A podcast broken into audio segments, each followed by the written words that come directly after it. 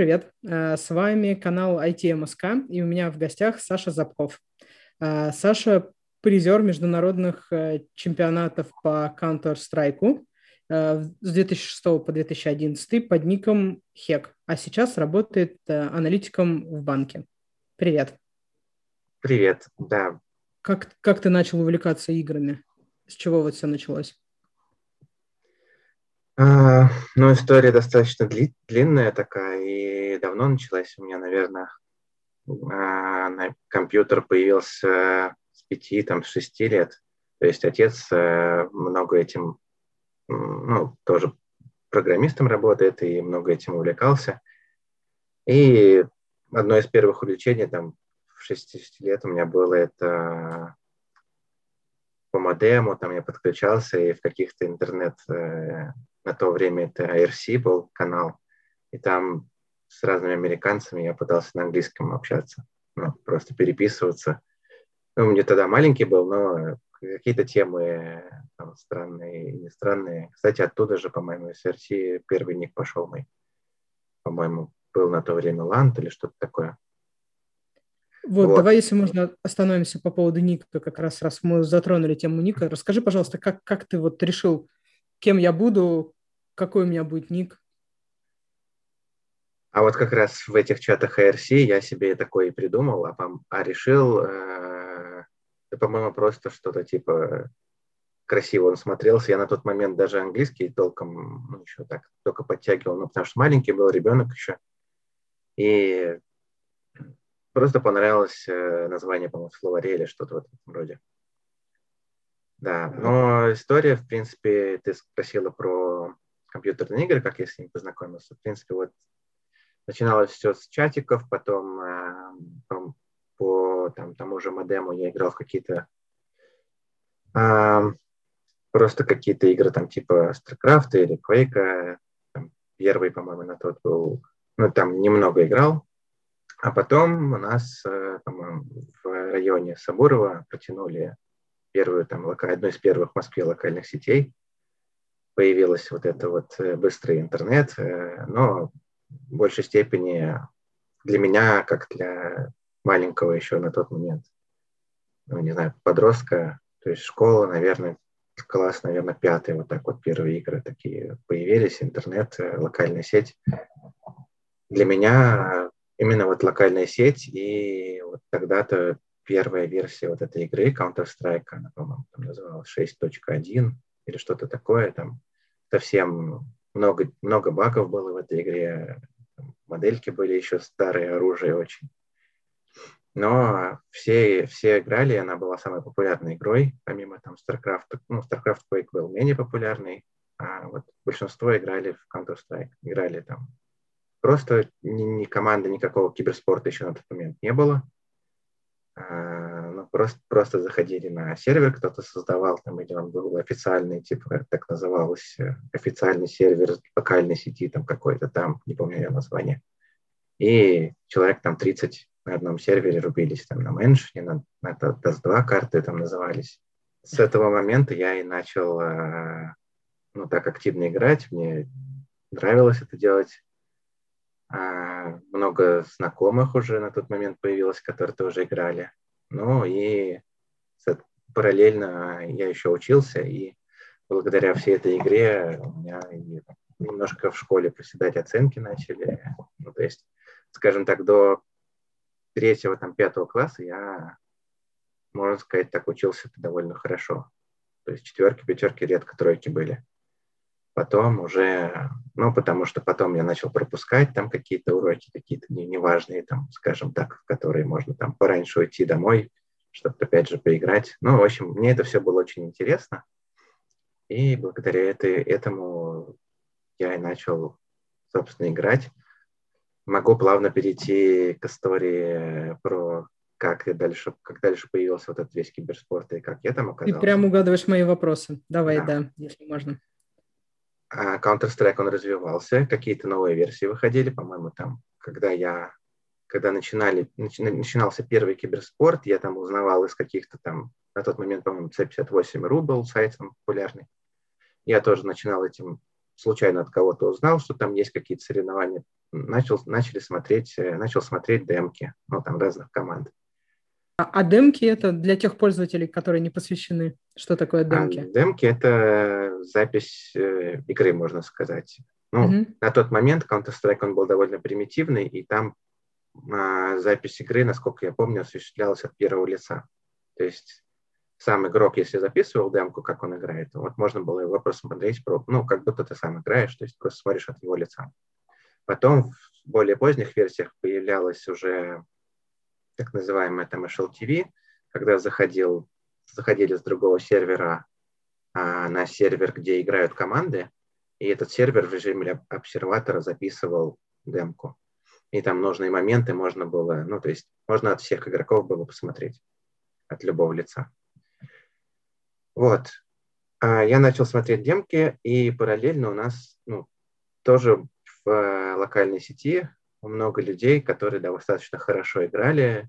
А, и вот так у нас, по-моему, постепенно там те, кто лучше всего играли, у нас какая-то такая команда, что ли, организовалась в локальной сети. И помню, в какой-то момент мы решили, тоже там увлекались, э, читали этот сайт C58, там был самый популярный форум на тот момент, э, форум C58.ru, там, там э, разные команды московские, не московские играли, создавали темы, размещали там темы типа топики, еще игрока себе в клан, там что-то такое, приезжайте на не знаю, на, на тестирование в клуб там на Автозаводской, мы будем вас там проверять, если вы круто стреляете, мы вас возьмем.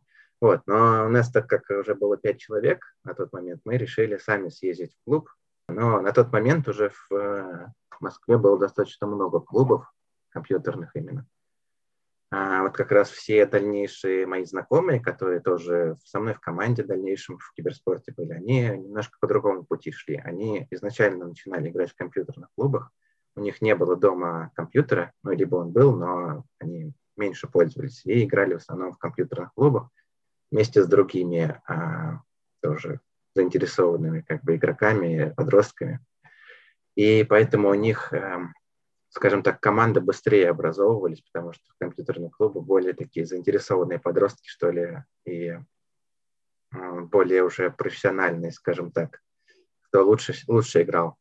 А в локальных mm-hmm. сетях все-таки играли менее так профессионально, в свободное время. Поэтому у меня все это знакомство с киберспортом, оно немножко позже затянулось. И вышел я на первые там какие-то команды более профессиональные достаточно поздно, лет в 14-15 или там даже, может быть, чуть позже. Я задумался, можно ли куда-то куда-то скакнуть выше, я, потому что я видел уже команды какие-то играют на чемпионатах, выигрывают какие-то призовые деньги, там есть более серьезные чемпионаты. Есть чемпионаты даже мировые. То есть я на тот момент это все уже видел, понимал. Ну и у нас, э, собственно, с локальной командой ничего не получилось. Э, не знаю, там, ну, кто-то кто учился, учился, кто-то работал, кому-то интересно было. И я через тот же форум C58 начал искать команду себе, ну, чисто для себя. Ездил, помню, на какие-то тоже вот эти тестирования. По-моему, один раз я ездил на Коломенское, на Коломенской какой-то клуб был. Приехал меня, я там, меня там какой-то капитан другой команды, не помню, как она называлась, тестировал на один на один, типа, играли мы на какой-то карте, по-моему, Mansion.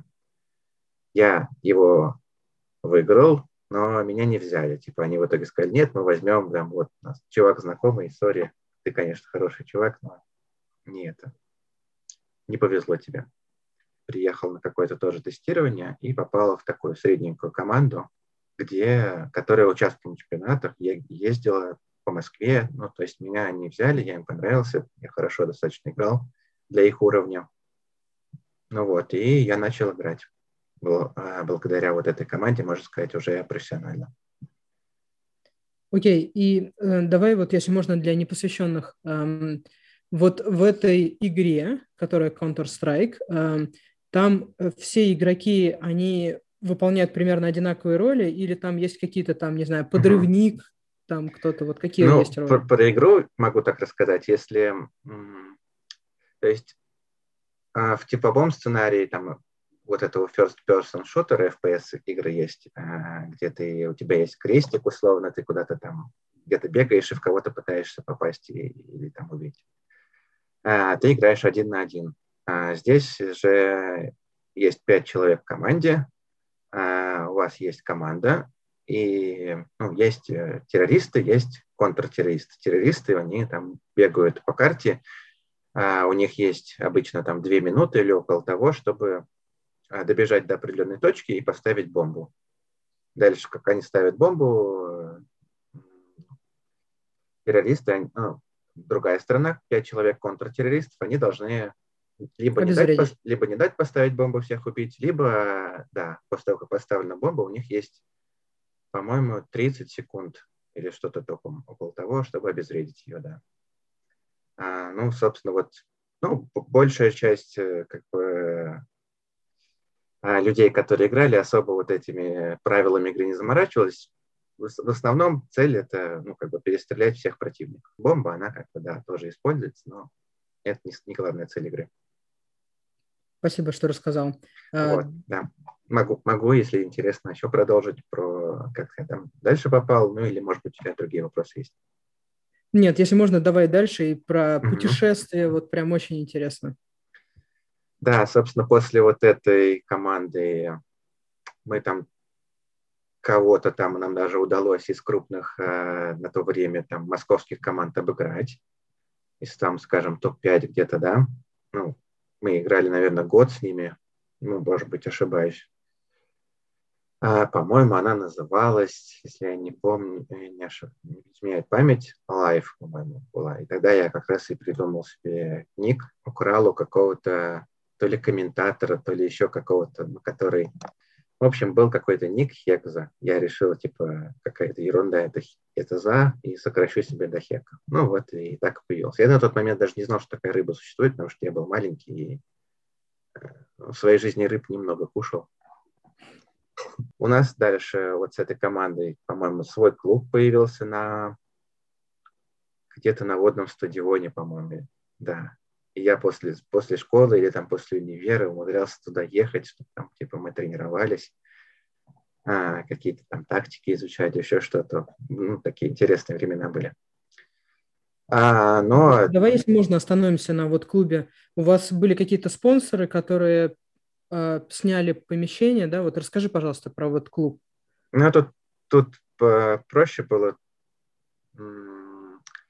на тот момент в Москве это достаточно популярная тема была, компьютерные клубы, потому что не у всех были дома компьютеры, интернет, и многие считали это перспективным бизнесом, открывались компьютерные клубы.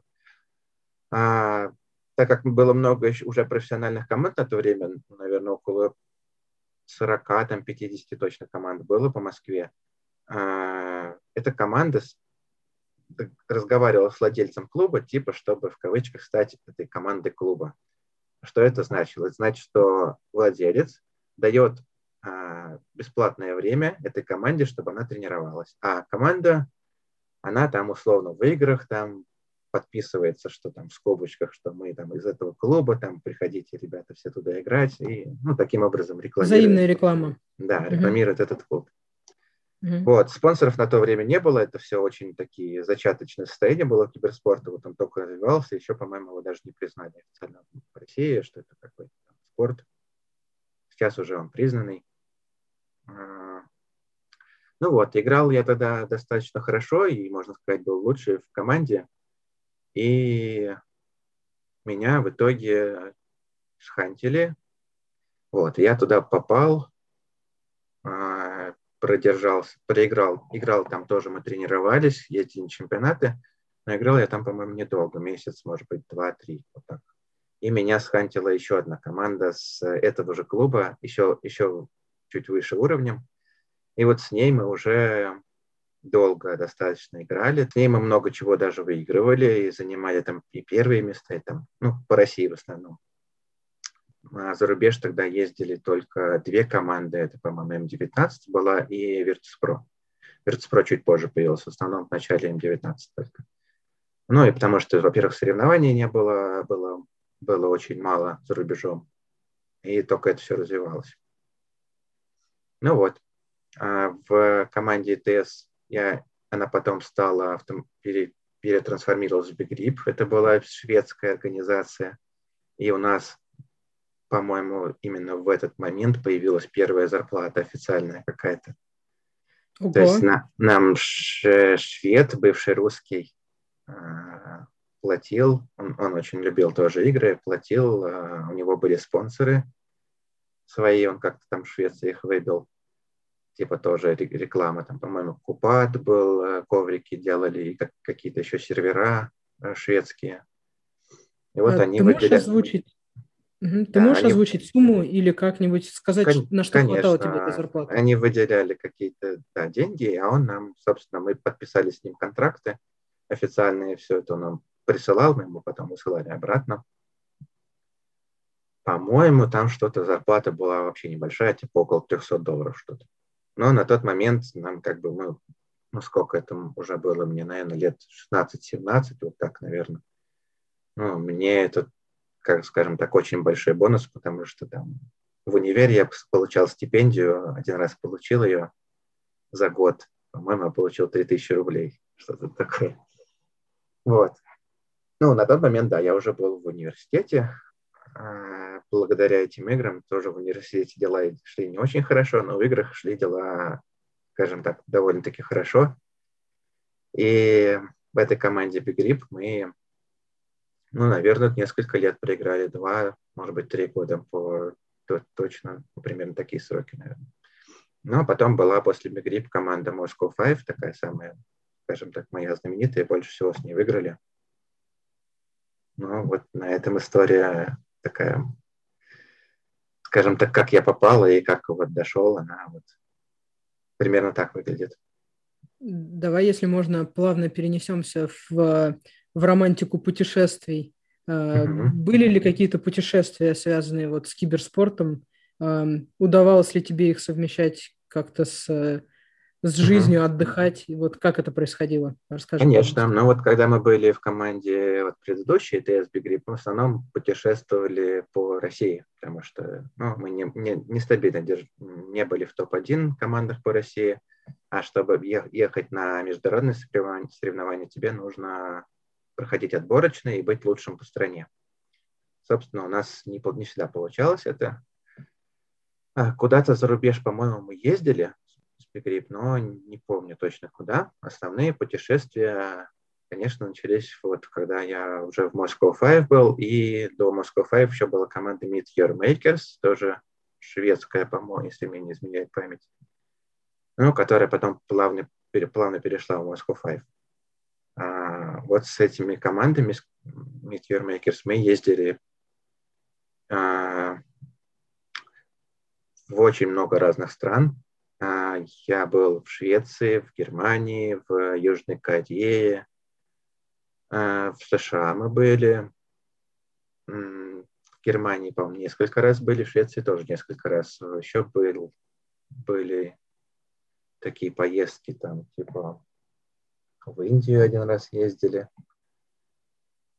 Но дурацкая поездка очень была. Потом э, по странам ну, ближнего зарубежья, ну, то есть, естественно, там Беларусь, Украина несколько раз. Кстати, один из э, таких самых крупных турниров, которые мы выиграли, мировых, это был на Украине. Вот. Не странно, но за, а, за рубежом, да, вот в Корее был очень крупный турнир, турнир World Cyber Games, там мы третье место заняли. То есть путешествия, конечно, это тоже одна из самых таких интересных и приятных сторон киберспорта, и за что его, в принципе, многие любят. То есть, ну, это вообще здорово, в принципе, что ты можешь играть э, там, любимую игру, а, свободное время. И плюс дополнительно тебе дает путешествие, ты можешь там, смотреть многие страны, изучать. Конечно, не всегда, ну вот и во Франции, например, мы еще были, не всегда удается полноценно, скажем так, попутешествовать по стране, что-то там посмотреть, изучить, потому что, вот, например, во Франции а, один день на чемпионат, а второй день ты уже ну, проиграл и улетаешь. То есть тебе, грубо говоря, там бежал, бежал там условно до этой Эйфелевой башни, чтобы ее посмотреть. У меня там было 2-3 часа. И ну, не особо впечатления от того же Парижа у меня остались. Но в других странах было получше. А в Польше еще были, насколько я помню. А, расскажи, пожалуйста, вот мы так, я понимаю, что выход на мировой уровень, он э, все-таки э, ведет к тому, что у тебя есть какой-то заработок и достаточно стабильный и, наверное, не знаю, большой, небольшой. Вот э, э, то, что сейчас, например, у тебя есть в IT, и то, что было тогда в киберспорте, насколько вот это сопоставимый заработок, насколько это вот... Э, э, что, что интереснее, что лучше, что там стабильнее или вот как-то вот эту бы часть хотелось расспросить ну, тебя. Ну, тут интересная тема на самом деле. С одной стороны, вот это, то есть киберспорт игры, и это очень интересная для там любого подростка, ну и в том числе для меня, э, тема, то, что ты, в принципе, занимаешься там любимым делом, тебе нравится играть, и ты можешь еще за это деньги получать. Но на тот момент, когда я играл, это были такие довольно-таки смешные деньги. Даже когда уже я был, ну, мы были таким довольно высоком уровне, там стабильно держались топ-1 по России, а, это были небольшие деньги, это что-то типа там 25-30 тысяч в месяц рублей. А, но, естественно, в IT сейчас гораздо выше зарплаты, и даже если я бы устроился тогда в IT а, и работал, я бы зарабатывал больше. Но если сравнивать э, именно жизнь, там, то есть, э, конечно, жить, э, жить там в сфере киберспорта, играть в команде, путешествовать и тренироваться, это гораздо интереснее, чем ну, то, то, то, чем я сейчас занимаюсь. То есть сейчас как бы тоже бывают интересные моменты, но все-таки ты работаешь, у тебя как бы это наемный труд, и ты не всегда можешь делать то, что хочешь. И то есть иногда есть просто ну, обязанности, которые надо выполнять.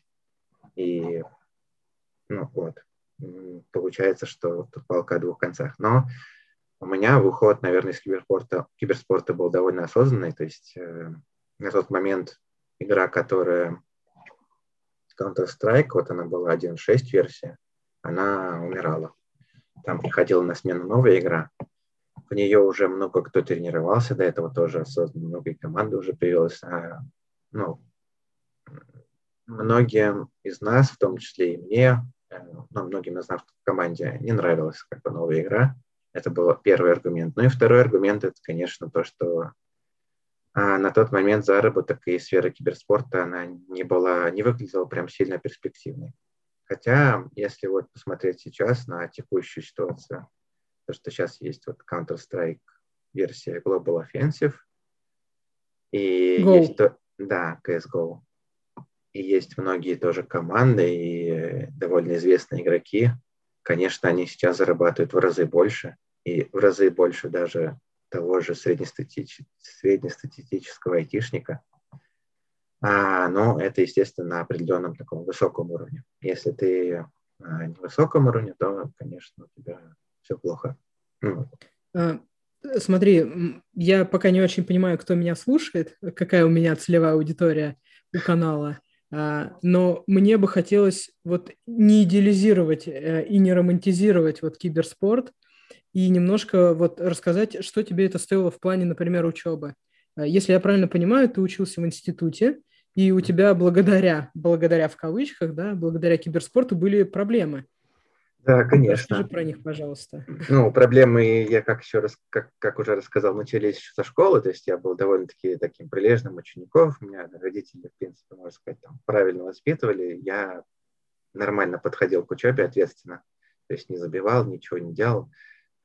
А, но потом, когда появлялись вот такие увлечения, они, естественно, ну, для такого, а, скажем так, э, развивающегося мозга подростка были очень интересны, и это все было в новинку. И там еще было, я, насколько я помню, у меня было увлечение еще, была игра Ultima Online, тоже очень интересная. И потом World of Warcraft в какой-то момент я даже успел потрогать. То есть мне это все было интересно. И уже, наверное, с, год, с класса шестого, где-то вот так, у меня я начал где-то там прогуливать что-то, где-то где-то там домашку не доделаю, еще что-то, чтобы лишний раз ну, там, поиграть во что-то. Ну, благо на в школе, в школе еще более-менее закончил, но вот когда я поступил в универ, а, там уже прям с первого курса у меня начались, а, ну, скажем так, первый курс, по первые полгода я ходил, все хорошо было нормально, я как бы ответственно к этому всему подходил, а, но потом а, как раз так совпало, что где-то на середине первого курса, вот то, что я рассказывал, что меня взяли в более такую крутую команду, оно и сказалось на том, что мне приходилось э, больше времени проводить с тренировками, чтобы как бы развиваться в этом плане. И больше мы ездили на чемпионаты, иногда и пропускать приходилось прям целиком, целый день. А, ну и вот как итог, э, это, наверное, у нас я первый академ взял, а, потому что первый курс не удалось закончить. Там, ну, я, я поступил, я не знаю, не помню, что не говорил, да, поступил я в РУДН, поступил на бесплатное. Mm-hmm. Поступал, поступал там своими силами. То есть э, я, в принципе, до поступления в университет хорошо готовился, и тоже родители помогли э, сильно в этом. А, в подготовке, что у меня там были я час частным каким-то учителем занимался, а, там по математике, по... Ну, русский у меня нормальный был, по математике в основном. И сам все сдал, поступил. А, но вот в РУДН достаточно серьезные были требования, то есть, э, не знаю, у многих бывает такое, что там целый семестр не ходишь, а потом пришел в конце сессии, все сдал. Но в РУДН такое не прокатывало. То есть я даже, даже ходив полгода, а первые, я потом в конце семестра, то есть там через раз там какие-то лекции посещал, посещал, не посещал, там приходил, какие-то преподаватели были прям принципиально, а, у тебя не хватает тут минимум 70% посещений, все, на пересдачу. И никаких нет. И... Поэтому, как итог, у меня было аж два академа. Э, но я бы не сказал, что я прям жалею, но да, я бы, наверное, там, если у меня когда-то будут дети, я бы им не посоветовал такой, такой штуки. Все-таки киберспорт, ну, это, конечно, спорт, это интересная штука, но я, у нее есть много минусов. Это вот первое, это то, что ты отвлекаешься от учебы, тебя, ты, наверное, даже потом у тебя будет тормоз тем, чтобы найти карьеру хорошую построить, э, потому что первую работу я тоже как бы не сам, неосознанно как бы искал, но мне повезло, можно сказать так. А, и дополнительно это еще зрение, осанка, то, что, в принципе, ребенок не развивается, скажем так, физически правильно.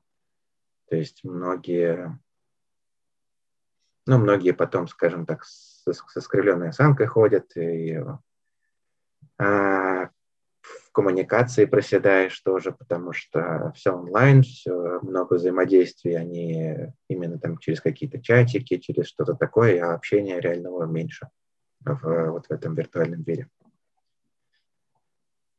Поэтому я, наверное, если так вот говорить, что ну, типа посоветовал бы либо ты новому какому-нибудь человеку, ребенку там, э, если он очень в этом заинтересован, то нет, я бы, наверное, скорее его отговаривал. Спасибо. Но, но, но, тем не менее, есть, конечно, большие плюсы. Это то, что а, где-то я официально даже читал, есть исследования, что игры, они там помогают развивать там а, различные направления мозга, там какие-то активности. И в том числе вот эта вот командная игра, она много чего дает. Там командная работа учишься, учишься соревновательным, соревновательным моментом всяким. А, плюс путешествия, это знакомство с новыми, с новыми людьми, а, новые страны. То есть довольно-таки хорошо и разнообразно развиваешься, можно так сказать. Вот ну, расскажи, пожалуйста, чтобы достичь каких-то результатов в киберспорте, вот э, что надо тренировать? Пальцы, не знаю, там зрение, как-то там э, голос, дикцию, английский. Что, как надо прокачаться, чтобы стать успешным спортсменом, чтобы тебя хантерили в другие команды? Mm, ну, тут такого прям нету универсального метода. Но когда мы играли, это тоже все развивалось, и не было скажем так, тренеров, там каких-то подходов специальных. Сейчас вот у каждой команды есть тренера, даже не по одному, а по два, есть психолог, я видел, еще что-то. Да, это все очень серьезно. У каждой команды там сейчас и психолог есть, и по одному тренеру, тренер там отвечающий за тактику, за подготовку, за там, э, по-моему, даже за диету был, или, возможно, с, с футболом путаю, но не суть. Сейчас это более серьезно. А мы просто много играли. То есть мы играли самостоятельно, тренировались там. Обычно это игра с ботами, то есть это когда ну, компьютер бегает, э, модельки компьютера бегают, и ты по ним стреляешь. Э, с ними проще всего просто тренировать какие-то навыки именно стрельбы. Ну и второе – это десматч, когда там в случайных местах противники появляются, и ты их тоже стреляешь по ним. И третий вариант – это просто ты играешь 5 на 5 со случайными соперниками, там, так называемый там, микс или как это а, раньше называлось. Ну и четвертый вариант это когда уже командно ты тренируешься, то есть э, со своими тиммейтами вы заходите там на сервер против другой команды и вы пытаетесь там оттренировать какие-то там тактики, стратегии. Ну и перед, перед, перед этим надо, естественно, эти стратегии отработать. То есть вот именно момента отработки, когда я играл, его было мало. Он, наверное, вот больше сейчас именно развивается, что команды, там, игроки персонально что-то отрабатывают, какие-то вот, не знаю, те же передвижения там по карте, какие-то движения модельки, там, элементы стрельбы, что-то вот в этом роде. Вот, вот сейчас, наверное, вот, вот если как, как научиться, то надо смотреть именно за подходом там, хороших команд, как они это все отрабатывают. Э, как ты понял, что уже хватит достаточно и надо выходить из этого и идти куда-то в другую область? В принципе, сама игра Counter-Strike вот этот 1.6, она заканчивала свою жизнь, свою как бы историю, и выходила новая игра той же компании Valve а, с другой графикой, и она многим очень не нравилась, включая мне, меня. Это первый вот был посыл, что я понимал, что мне не хочется просто продолжать играть в эту игру, которая новая появлялась. А второе, это то, что, в принципе, у нас результаты в, вот в этой команде Moscow Five, они последние, за два, там, несколько лет у нас было, по-моему, всего там два-три призовых места на крупных чемпионатах. Ну, именно не призовых мест, а первых места. Остальные места это третье-пятое. Вот мы всегда держались на уровне третьего-пятого по миру. То есть в России, понятное дело, мы были первые, но по миру нам не удавалось там обыграть все тех же несчастных шведов. Мы все время на дополнительных раундах им проигрывали. То есть это когда команда играет в ничью, 15-15 игра идет до 15, а потом назначается дополнительное время, ну, типа в футболе назначается дополнительное время, а в Counter-Strike назначается дополнительные три раунда. Дается по 16 тысяч или по 10 тысяч э, денег э, каждой команде, и они играют еще по три раунда за одну и за другую сторону. Вот мы им всегда проигрывали. И это тоже все демотивировало, и э, спонсоры, которые у нас были, они тоже не нравилось это им. Я и сам, да, не планировал продолжать, потому что как бы уже возраст был 20, наверное, в то время 3 года где-то мне было 24, и как пора было, ну, были давно планы у меня как бы строить какую-то карьеру, а, какую-то работу получить, да. Чем, чем я, собственно, и занялся. И как ты вот понял, куда бы тебе пойти? Это было связано с дипломом или вот расскажи про это. Нет, я никак не понял, куда мне идти. Я вообще не понимал, потому что диплом у меня абсолютно дурацкий. Э, у меня технология, э, технология автоматизации машиностроительных производств диплом. Э, и это связано со старыми древними станками, там с какими-то ЧПУ СССРовской давности, там, 40-х там, годов, 50-х. Э, они стояли, не знаю, больше на музейные экспонаты, похожие в нашем универе, но тем не менее мы на них какую-то практику пытались оттачивать. А, но суть специальности в том, чтобы прийти на предприятие и наладить какую-то автоматизацию производства за счет станков. Но в России это, к сожалению, никому не нужно. И там единственный завод по производству а, тех же станков, как, э, он, по-моему, музей, сейчас работает как музей. А, то есть это больше все-таки в Китае, какой-нибудь там США, но сложно довольно так перестроиться после универа и где-то там работу найти. Ну и плюс учился я не очень хорошо, и мне, в принципе, эта специальность не особо нравилась. Поэтому первую работу я нашел просто в HeadHunter, искал э, запрос английский язык, я его знал достаточно хорошо, ну, благодаря тем же поездкам, там, потому что я, в принципе, с отцом его довольно хорошо изучал. А, первую работу я нашел в службе поддержки. А, им нужен был специалист службы поддержки с сознанием английского языка. Собственно, так я и попал в первую там, организацию, которой проработал там около двух лет, там чуть-чуть больше лет. А, там я, по-моему, за три месяца мне удалось вырасти до руководителя этой службы поддержки. А, там достаточно крупный клиент был у нас, э, порядка двух тысяч пользователей поддерживали. Кстати, это такой, можно сказать, а самое интересное, на мой взгляд, для меня была работа, потому что там много чего я узнал, и она очень разносторонняя. А, ну и плюс э, руководящая должность, она, можно сказать, такая, ну, для меня, как бы я там был ответственен за целый проект, и было очень интересно э, с точки зрения первой работы получить такие, такой опыт и знания. И вот на этой работе именно я плавно там перерос Э, в некого проект менеджера слэш-аналитика, потому что там была такая потребность. Там нужно было приезжать там на приезжать на в офис к клиентам. Это была компания-интегратор. И там, условно собирать с них требования, дальше передавать это разработчикам и реализовывать, дальше показывать, проводить демо. Вот такая вот. Ну, многие тендеры там выигрывали. Расскажи, пожалуйста, какие вы технологии там использовали? Э, там какой стек технологий там был, если хочешь. А, ну, там особо стека технологий. Там э, компания занималась двумя вещами. Она продавала смартфоны защищенные э, в крупные компании, которым нужно было, например, там каким-то компаниям, которые продуктами занимаются, у них мерчендайзеры ходят с защищенными смартфонами. И там, ну, технология — это программка, написанная под Android, ну, то есть, э, которая, собственно, производство была.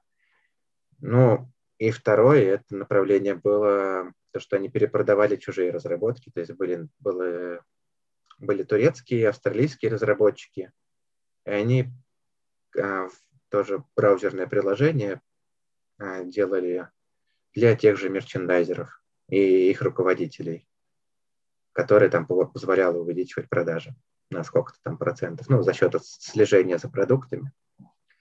Собственно, технологии там я даже на тот момент и не помню, потому что я только вот начинал погружаться в IT, э, а разработчики, которые были из Австралии, из э, Турции, они не особо ну, давали погружаться в детали продукта.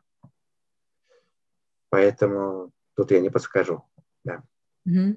Давай, если можно, тогда эм, ты расскажешь, э, с какими, в каких профессиях тебе уда- удалось поработать и э, чем они отличаются в разных компаниях?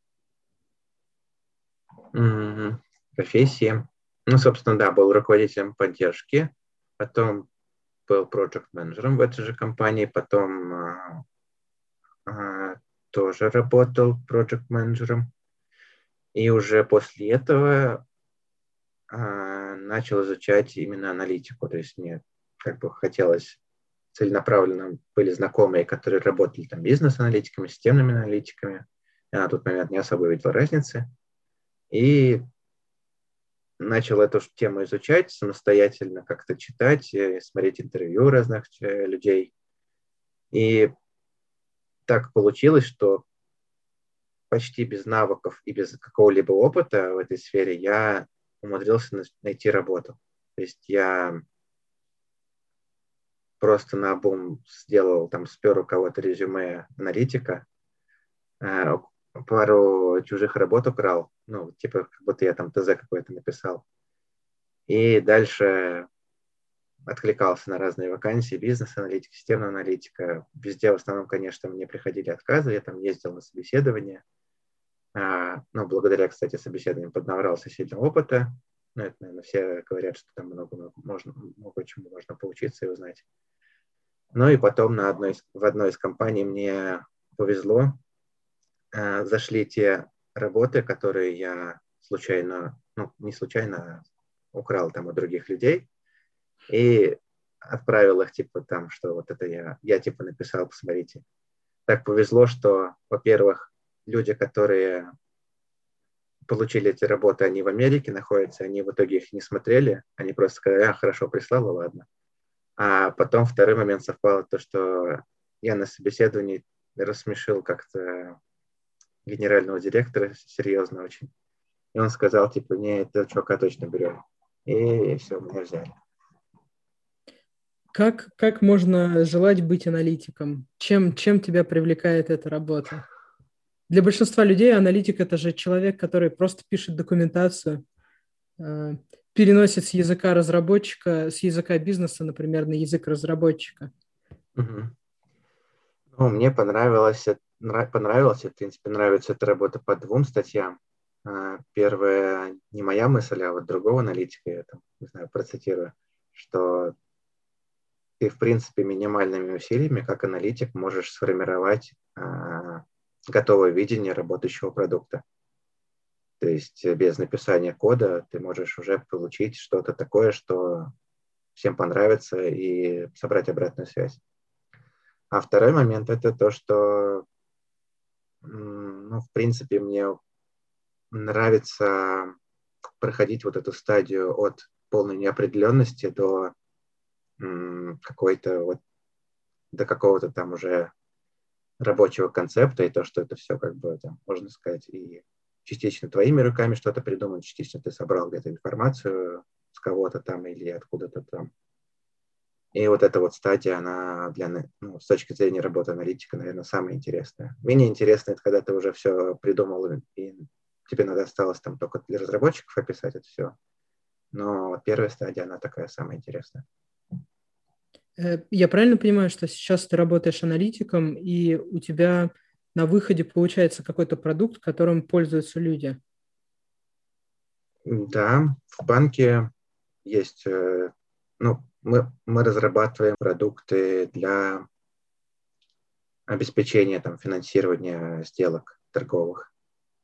Uh-huh. То есть это различные аккредитивы, считай скроу, такие штуки говорит что-то на непонятном. Так. Ну, ну кредитив да, довольно да. такая известная вещь. Это, ну, например, ты там землю, если захочешь купить, ты можешь, э, чтобы обезопасить себя и продавца, кто будет землю там тоже продавать, вы можете открыть там в каком-нибудь банке аккредитив, а ты принесешь э, денежки не продавцу, а в банк.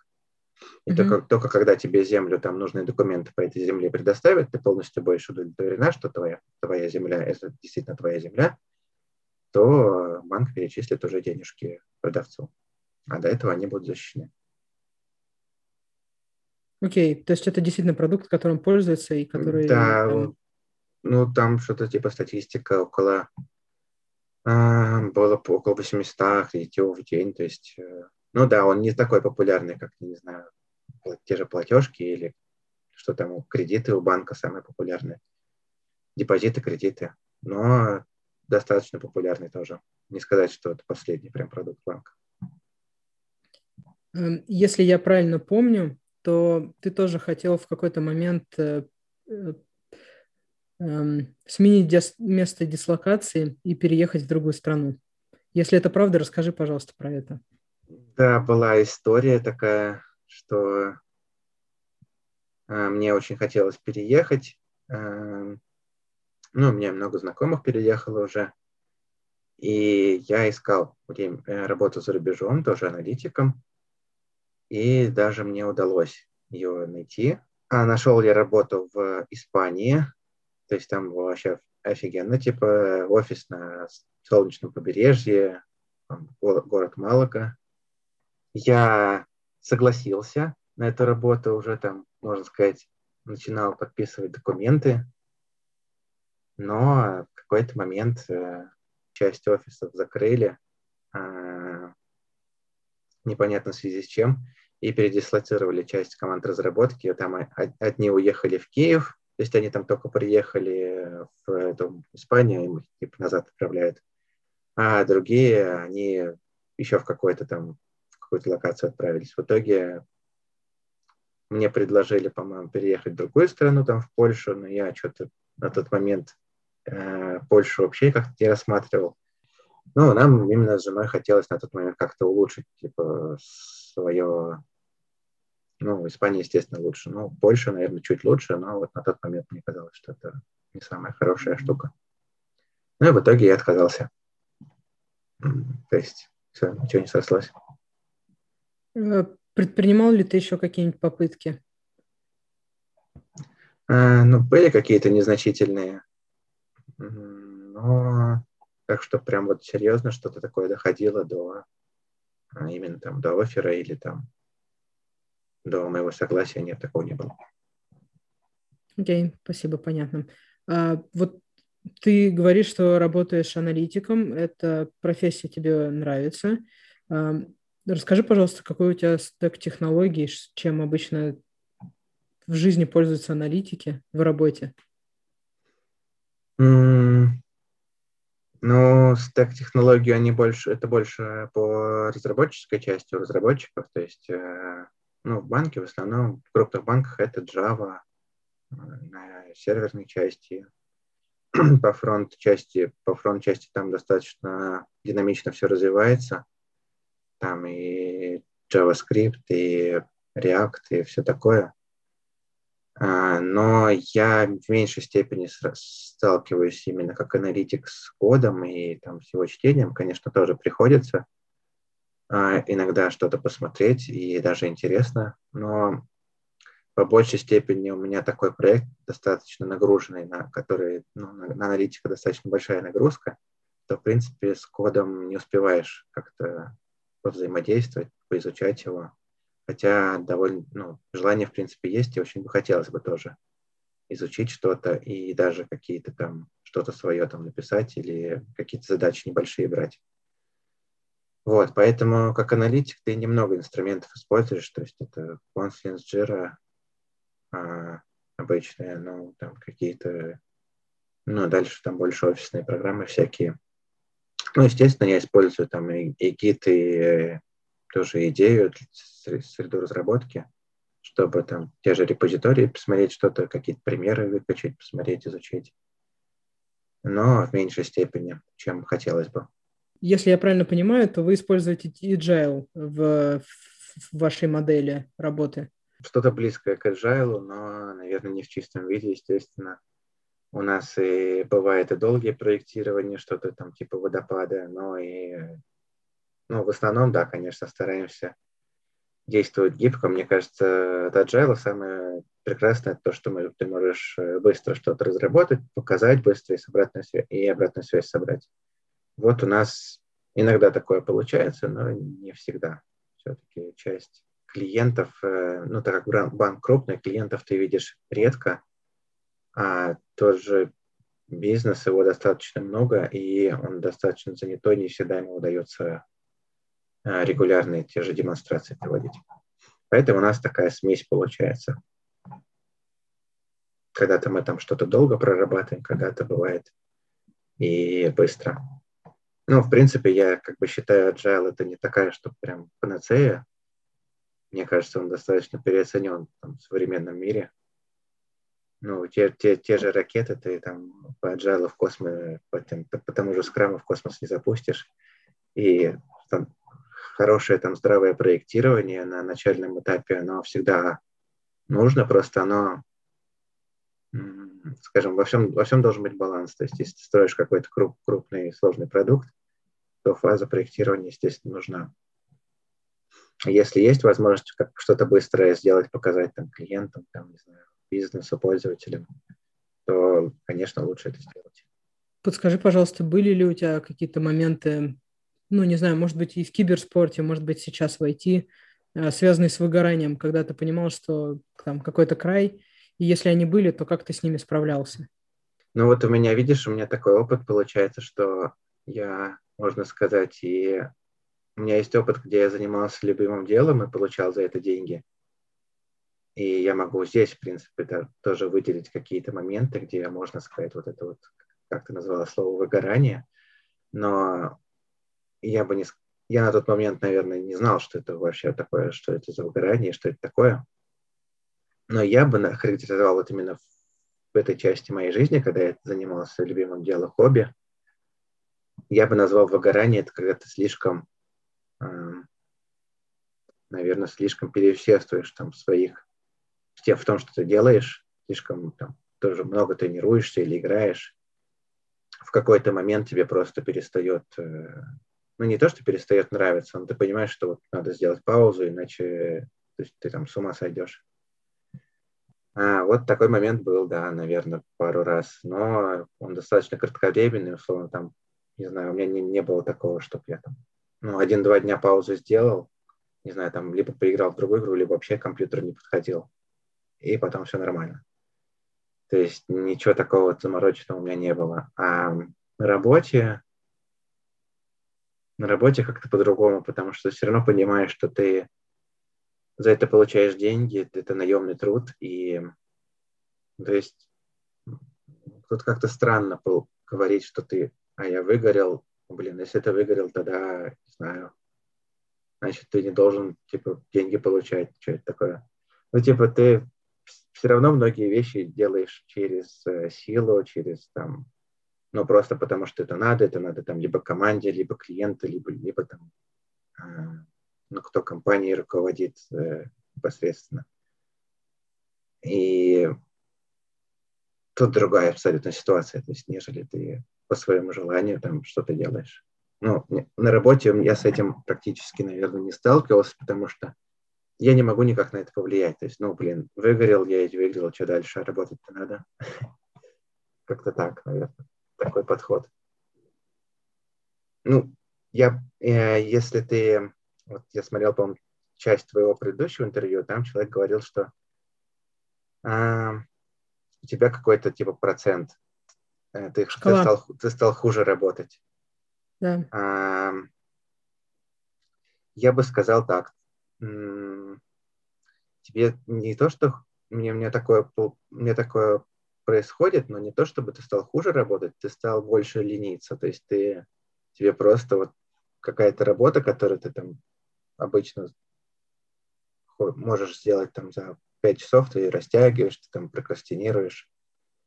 И это больше, наверное, такая комплексная штука, то есть, может быть, у тебя в жизни что-то такое более интересное появилось, может быть, э, в принципе, отпуск давно не брал, но я бы сказал, что у меня на, на долгом протяжении такого не, не случалось, то есть это максимум там один-два дня, и потом все восстанавливалось быстро. Тебе очень повезло. Ну, наверное, да. Возможно, у других людей по-другому. Расскажи, пожалуйста, какие у тебя планы на будущее? Э, из планов на будущее, ну, мне хотелось бы именно по работе я не планировал ничего менять, то есть хотелось бы именно остаться на текущем месте. А, возможно, постепенно а, есть такая там мечта до конца пройти курс программирование, там я Java изучал, а, но постоянно вот не хватает времени. Эта нехватка времени, она, она немножко убивает. То есть параллельно вот сейчас стараемся заниматься спортом с женой, в бассейн ходим, спорт и какое-то профессиональное развитие. Потому что раньше я бы сказал, наверное, путешествие, еще что-то такое, а, ну а сейчас вот этими всеми даже не ограничения, ограничения, ладно, многие страны открытые, но именно курс доллара, он как-то вот Ну, типа, раньше, окей, ты там мог потратить сколько-то там тысяч э, на там, путешествие на там, две недели. Но сейчас это же путешествие, оно вроде как с точки зрения тех же там той же Европы там или там других стран, оно столько же стоит в долларах, э, в евро, но у нас-то по факту зарплаты упали за счет того, что курс доллара он скакнул. Поэтому путешествия, они такие в меньшей степени сейчас получается. Ну, а по России как-то я уже много наездился и не особо большое желание есть. Э, тебе, я так понимаю, удалось создать семью. Э, это было уже после того, как ты прекратил да, заниматься. Возможно ли было совместить, э, познакомиться с девушкой, занимаясь киберспортом? Вот есть ли у тебя какие-то удачные примеры друзей, кто так сделал? Ну, наверное, только есть примеры, где парень из киберспорта знакомился с девушкой, которая этим тоже всем увлекается. Таких пар достаточно много, и они до сих пор там существуют. Многие там женаты. А, но так, чтобы ты там с кем-то из э, внешней среды познакомился, вот таких примеров очень мало. Ну, у меня такой пример. Ну, в смысле, я познакомился из внешней среды, но я на тот момент уже завязал, наверное, несколько, ну, там, пару лет, где-то так.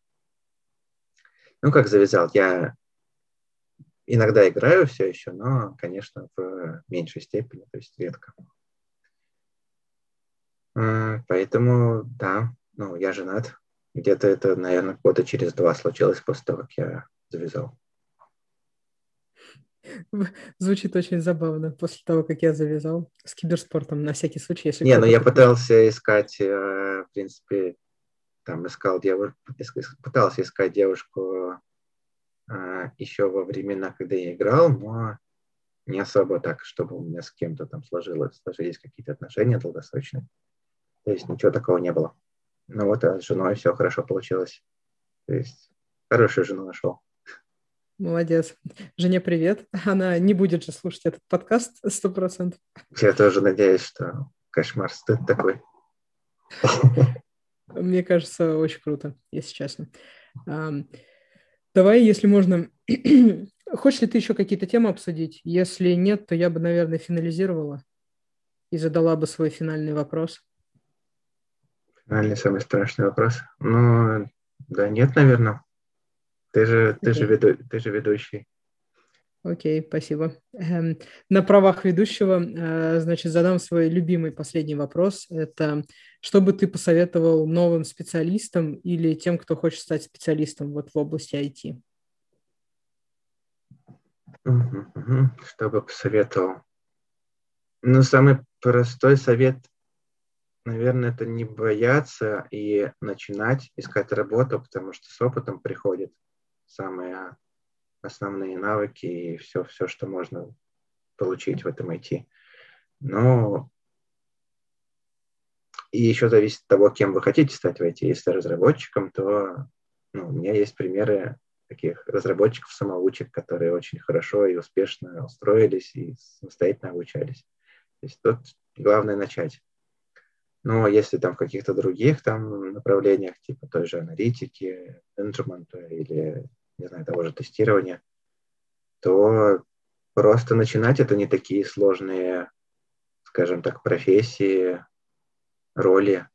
А, надо просто всего лишь делать резюме и пытаться откликаться. Ну, резюме, естественно, надо где-то брать это там откуда-то у коллег, чтобы оно было более-менее хорошее, похожее там с небольшим опытом. Ну и больше, наверное, читать про отзывы конкретных людей, про их э, отзывы о работе, возможно, интервью какие-то смотреть. Мне вот это очень помогло. А, там и реальный опыт – это самая хорошая штука. То есть сколько, сколько бы ты ни читал теории, все равно надо в первую очередь идти и получать реальный опыт. Понятно. Окей. Uh, спасибо тебе большое. Мне кажется, mm-hmm. это было крутейшее интервью. Спасибо тебе тоже. Да, спасибо. Пока. Может быть, еще раз как-нибудь повторим. Э, сто процентов. Хорошо. Спасибо. Счастливо. Пока. Пока.